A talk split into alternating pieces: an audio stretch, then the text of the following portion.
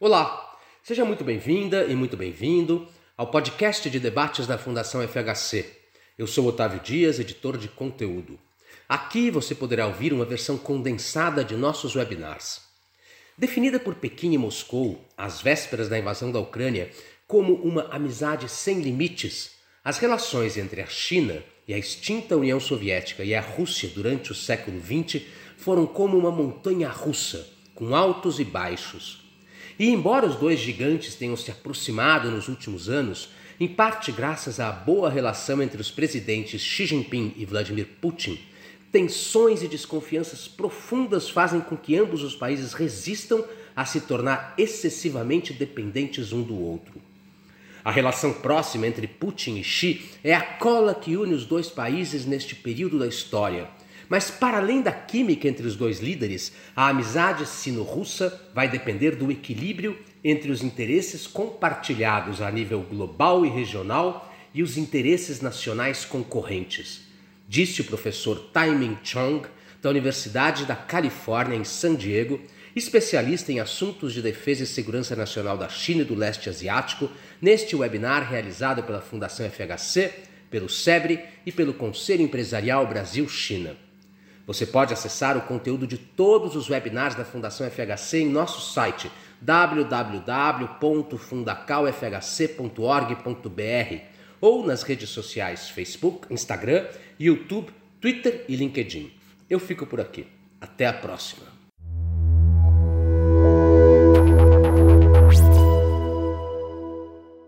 What I'm going to be focused upon in the presentation is to understand So like um, what are so like um, the the dynamics between in the China Russia um, relationship, especially as a result um, of the Russian invasion of Ukraine.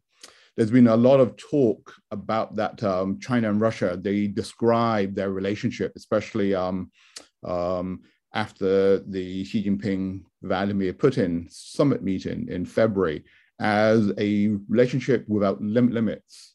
Um, but the reality is somewhat different, and there are significant limits to this um, to this relationship. So to begin, I mean, it's um, it's become increasingly evident that um, the, the war between Russia and Ukraine has fundamentally upended the global security order whether it's in Europe or globally. And it's very much sort of sparked what, what we see as sort of a prolonged, protracted, militarized confrontation, um, as well as an economic warfare between the US and its allies with Russia and potentially with China. With Moscow sort of um, largely sort of like um, severed from sort of the the um, the Western-led international system, its relations with China in these coming years will be crucial to the well-being and long-term prospects for Russia, as well as for China and for the international community. I mean, if we look at sort of like um, the China, the the China-Russia relationship in terms of what is the center of gravity, what is the fundamental focus of this relationship, it's been dominated by the geostrategic the security, and what we see increasingly, the energy as well as top level um, leadership interests. Issues of economic um, trade and cooperation has been sort of very much sort of at, at a lower tier. So fundamentally, the China-Russia relationship has been very much focused on the strategic as well as the security dimensions itself. So that's the the, the starting point to understand uh, and to think about the, the long-term dynamics of the Russia-China relationship. The, second question I want to pose is, um, I mean, how important is the China-Russia relationship? I mean, we see today it's very, very important. But I mean, I've been looking at the China-Russia relationship um, since sort of the, the 1980s.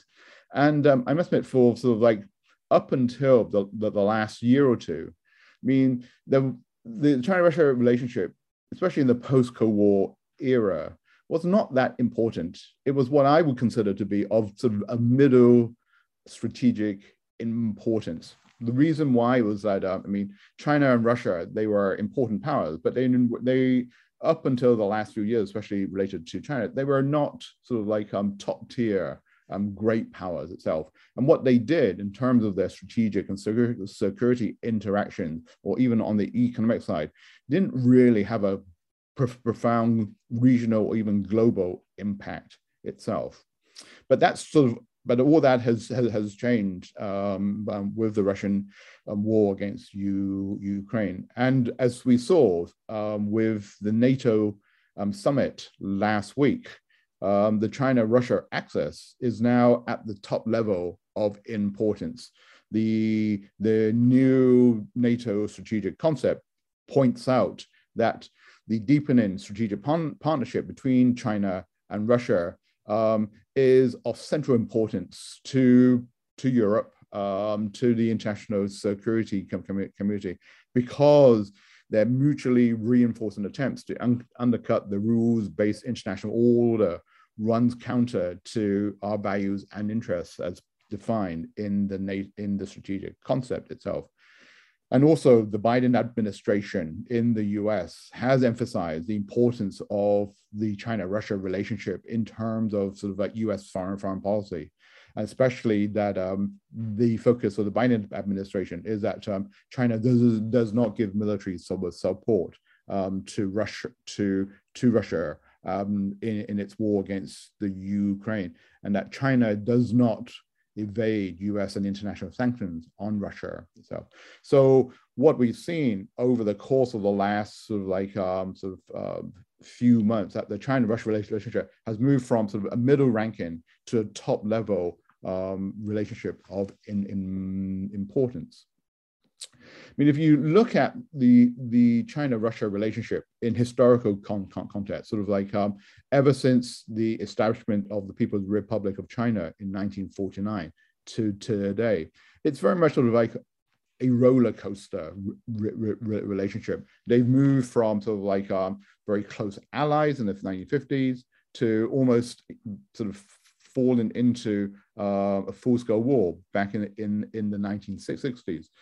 And so what we see is that um, the China-Russia relationship, it's constantly being buffeted by a lot of competing and countervailing factors itself. I mean, the, the foundations of the China-Russia relationship is not sort of rests on sort of a very hard bedrock of core interests and factors, but it's like um, it's on this what we call this regolith of shifting um, national interests that both China and Russia has itself. So it makes for any predictions um, on what the future prospects for China-Russia Russia relations is not always easy to look at because of sort of this these shifting sands itself. And if you look at this this relationship over the last 70 years, as I said, it's sort of like um, it's um, in the 50s and 60s, it sort of went um, very much up and down.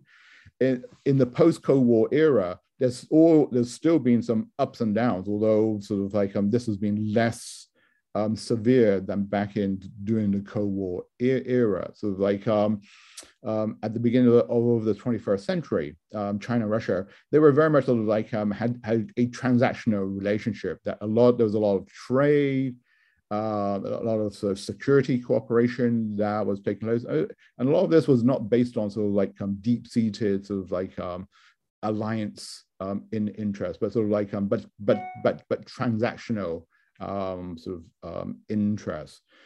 Since uh, Xi Jinping and Vladimir Putin have been in power, there's been this shift towards what we call an entente relationship where the Chinese and Russians have a lot of shared interests, but they are not getting close to an alliance partnership. And, and the question going forwards today in sort of like in um, with the post-Ukraine era is like, uh, is China Russia becoming allies, especially defense allies? Although we don't see that, but that's um, a potential avenue that they can move down to. I mean, as I mentioned at the at the at the beginning of my talk, there was like um, the um, the Xi Jinping and Vladimir Putin um, summit uh, meeting in February of, of, this year, there was a joint statement that came, came out in which it defined that the friendship has no lim- limits with no forbidden areas of cooperation. And a lot of people looked at that and said, well, this seems to indicate that it's like um, that, that the two sides are moving closer and closer to a, an alliance relationship. Um, I don't think this is the case. I mean, what we see is that, um, I mean, the statement points to sort of like um, new interstate re re re relations, that it's like, um, that it points to sort of like, um, sort of like um, new areas of focus on strategic and economic issues itself, and that they share, both countries share very similar views on sovereignty and territorial integrity, and that Russia has pointed to its support for China's approach towards Taiwan, although China hasn't said anything about Ukraine in that statement. So what we see is that um, there's a lot of rhetoric in there, but the realities are not as like um, as clear um, sort of like um, in terms of this rhetoric. I mean, when you look at sort of like what are what what is the center of gravity? What are the core basis of the Sino-Russia relationship? I said, it's in the, in the strategic and security areas. If you, in, in particular, um, there's a very strong technology security re re relationship. Um, um, sort of like um, um, at the end of the Cold War, um, when the Soviet Union transitioned to to Russia, one of the first areas of significant cooperation was in terms of, sort of defense science and technology and arms sales between sort of Russia to China itself. And, um, and over the last um, three decades, China has been one of the largest um, purchasers of Russian uh, military technology and arms. There's sort of like uh, more than $20 billion of arms transfers have taken place. And it's, um, I mean, it's like, I mean, and when I was a journalist um, in Beijing, back at the end of the 1980s, there was the Tiananmen Square crackdown.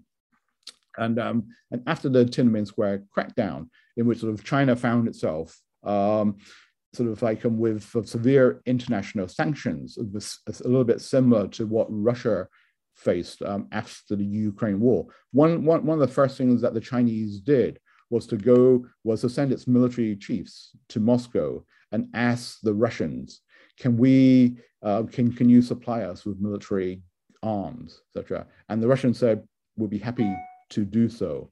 So that was sort of like um, back in 1989, 1990, when China found itself um, being excluded from the international community. And um, you can see, fast forward today, uh, so the Russian is in a similar situation. And the Chinese um, often talk about like um, that in times of sort of of sort of of greatest crisis, who are their best friends, etc. And Russia came to China's aid sort of back in 1989, 1990, etc. So the so that's a question um, when the Russians come and ask the Chinese at a similar point in their sort of like um, in, in, in their relationship with the international community, the Chinese will sort of the Russians say, well, we helped you in your times of greatest need itself. Um, but the important thing um, strategically, when we look at the China-Russian tech technology security, security is that um, up until sort of the last year or so, the Russians have been the sellers and the Chinese have been the, the buyers of arms um, uh, of arms capabilities. And I think this relationship um, is not going to be easy to change. I mean, Russia now, of course, is going to be desperate to get arms, uh, especially as it continues with its military cam cam campaign. The question is, um, do the Russians need to buy from China? I don't think um, immediately Russia needs to get Chinese arms uh, especially, um, especially, for its military campaign against um, against Ukraine. But over the long term, um, the this military relationship will likely um, sort of um, grow itself, um, mostly in sort of in new, more strategic deterrence areas such as missile defense, hypersonic weapons, early warning, as opposed to a lot of the conventional capabilities that the Russians are using um, in sort of in Ukraine. So the nature of this of, of this sort of techno security relationship is is sort of like uh, less the here and now are more sort of on the long term are more strategically focused. There's also in terms of this uh, this security relationship, there's increasingly close military to military relationship between the the Russian military and the Chinese military. We've seen exercises and joint patrols. We saw this sort of like um, in sort of like in June, um, where sort of like um, the Chinese Air Force and the Russian Air Force um, engaged in joint patrols um, in the Asia Pacific region, close to um, Japanese um, airspace, etc.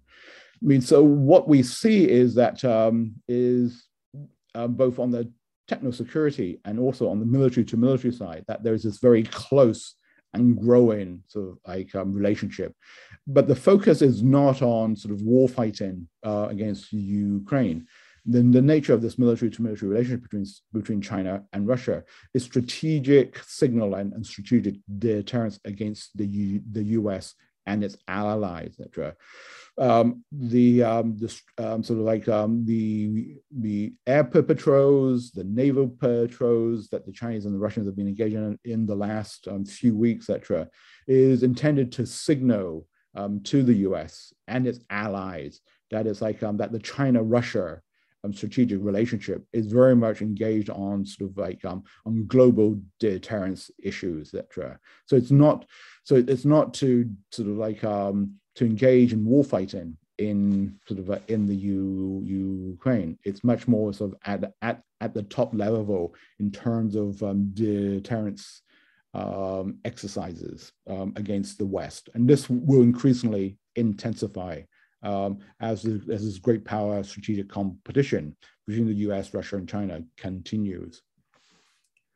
Another very important part to understand is what are the domestic anchors of this China-Russia strategic relationship itself.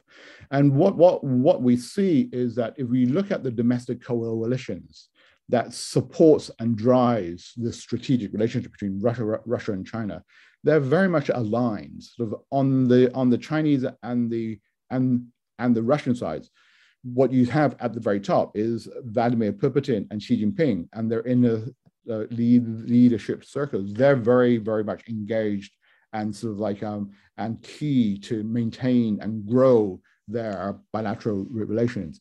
But also domestically, the defense and dual use industrial apparatuses, both in China and in, and in Russia, the strategic tech technology bases, um, the big um, sort of state owned, um, privately owned corporations in China and Russia that supply strategic technology like, um, like telecommunications, um, like space, like aerospace, etc. They are also very keen to engage in, in and support this growing relationship.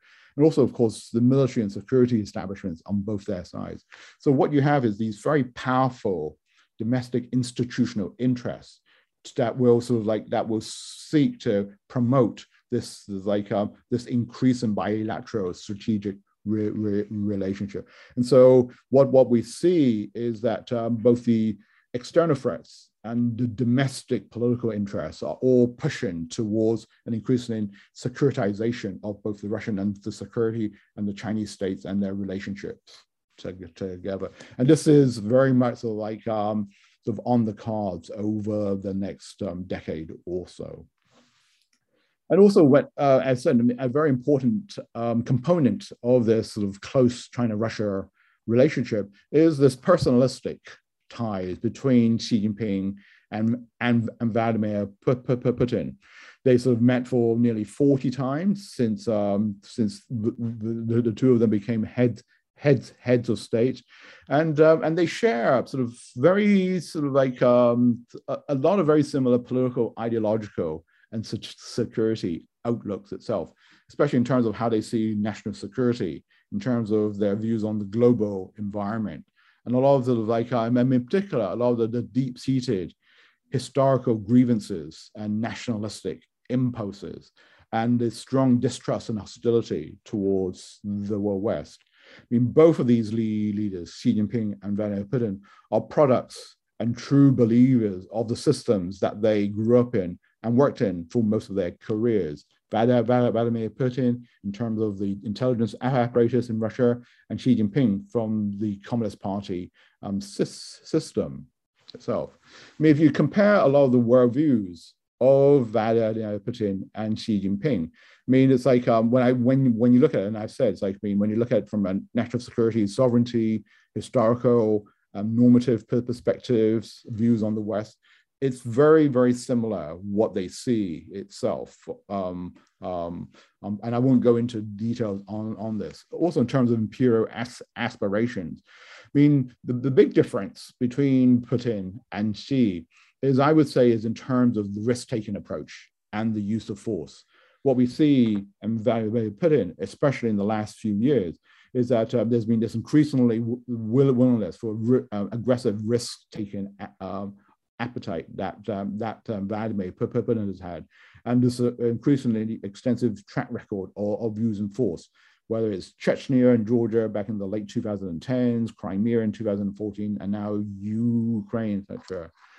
On China's side, on Xi Jinping, he hasn't sort of reached that level. Sort of like uh, in terms of risk taking, Xi Jinping is much more pragmatic and much more sort of risk um, sensitive itself we're seeing that begin to shift itself. But it's like about he's less willing to to uh, um, employ the use of force, etc. For I mean, a, a, clear case is how um, Chinese policy has been sort of pr promoted over Hong Kong. Um, rather than sort of sending the military in, which they could have done like uh, uh, a la 1989 with, with Tiananmen Square. Um, Xi Jinping has used sort of um, regulatory and political means um, to crack down on Hong, Hong Kong because the use of force would have been sort of um, um, um, a very, very grave price to pay, etc. So the the sort of the perspectives of Putin and, and Xi are similar in many respects, but there's the fundamental differences in terms of risk taking and use of force.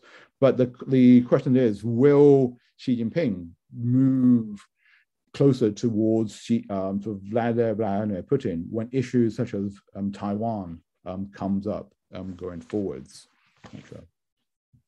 So briefly, I mean, I've talked a little longer, sort of quickly, what are the limits to the Sino-Russian security relationship, etc. I mean, it's like, uh, as I said, it's like, um, it's, it is not a no limits relationship.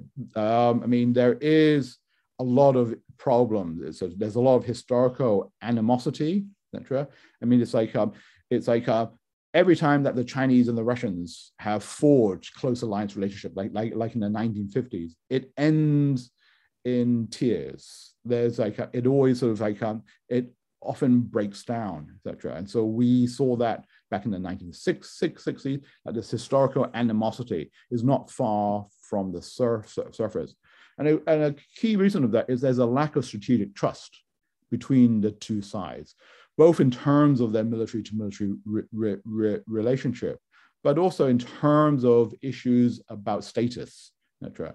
I mean, it's like um, the Chinese and, Rus Russians, as sort of point, point out, they're very proud, they're very nationalistic states.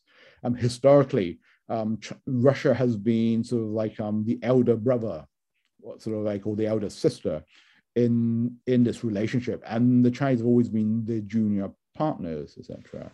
And it's like, um, and now the question is, is like, um, um, is this hierarchy um, going to change going forward itself? As, as, China now is the second largest economy in the world, much, much bigger than the Russians, and the Russians are increasingly will be dependent upon that. Um, sort of like, um, how does this normative, sort of like um, status, highly status conscious um, sort of countries um, um, sort of like uh, work out where their relationships are, etc. So there's trust and norms that are helps to limit this, etc. And also sort of China and Russia. I mean, while they may be sort of like have the like share a lot of strategic and security in interests, a lot of their priorities are not very closely al al uh, aligned. China does not share the same strategic interests and concerns with Russia in Europe and the Middle East. And this is why China has not sort of like um, fully sort of like um, sort of like sub, full sort of um, supported Russia on Ukraine as forcefully as they could. And also China um, sort of like um, has a lot of competing uh, security and strategic and economic interests in the Asia Pacific um, compared to China on issues such as such as India, um, for for example. And and lastly, it's like I mean the question of like um, the strategic triangle between China, Russia, and the U.S. itself. I mean, the U.S. is a very very important heavyweight in influencing China-Russia re relations, although this has sort of fluctuated over time. I mean, a large of the re reason during the Cold War why the Russians and the Chinese were close allies and then broke broke up was because of the U.S. factor. I mean, it's like um, at the beginning of the, of the 21st century, um, as this great power competition um, um, sort of um, sort of like developed and became increasingly important to the um, makeup of all the international order. Russia hoped to be a swing state uh, in the relationship between sort of China and the US. Sort of like uh, in the 2000s, China, uh, Russia had very good relations with the US and with China, and was trying to play each other off in the center. Of course, this this this ended, especially after 2014, um, with the Crimea um, takeover by Russia, etc. And so it's like um, so the Chinese now are seeing if they can play a, a bridging role between sort of um, Russia um, and the US, although it's it's it, it appears very very un, unlikely. I mean, sort of China sort of has sort of like not condemned or sanctioned Russia, and it's and it's sort of uh, Beijing has sort of tried to hold out some diplomatic space by sort of like um, by urging sort of like uh, Moscow and Kiev to find to work out a negotiated solution. So this is the the, the bridging role that China, the Chinese are playing. But the, but the problem, the Chinese are playing this bridging role with one hand tied behind their back. Um, they sort of while they are trying to sort of like um, distance themselves between Russia and Ukraine in terms of sort of like um, not completely supporting Russia, on on the invasion. I mean, but it, it's clear sort of like um, that China very much sort of like um, supports the Russian position because China um, uses the same rhetoric and has not condemned um, con, con condemned or sanctioned Russia itself.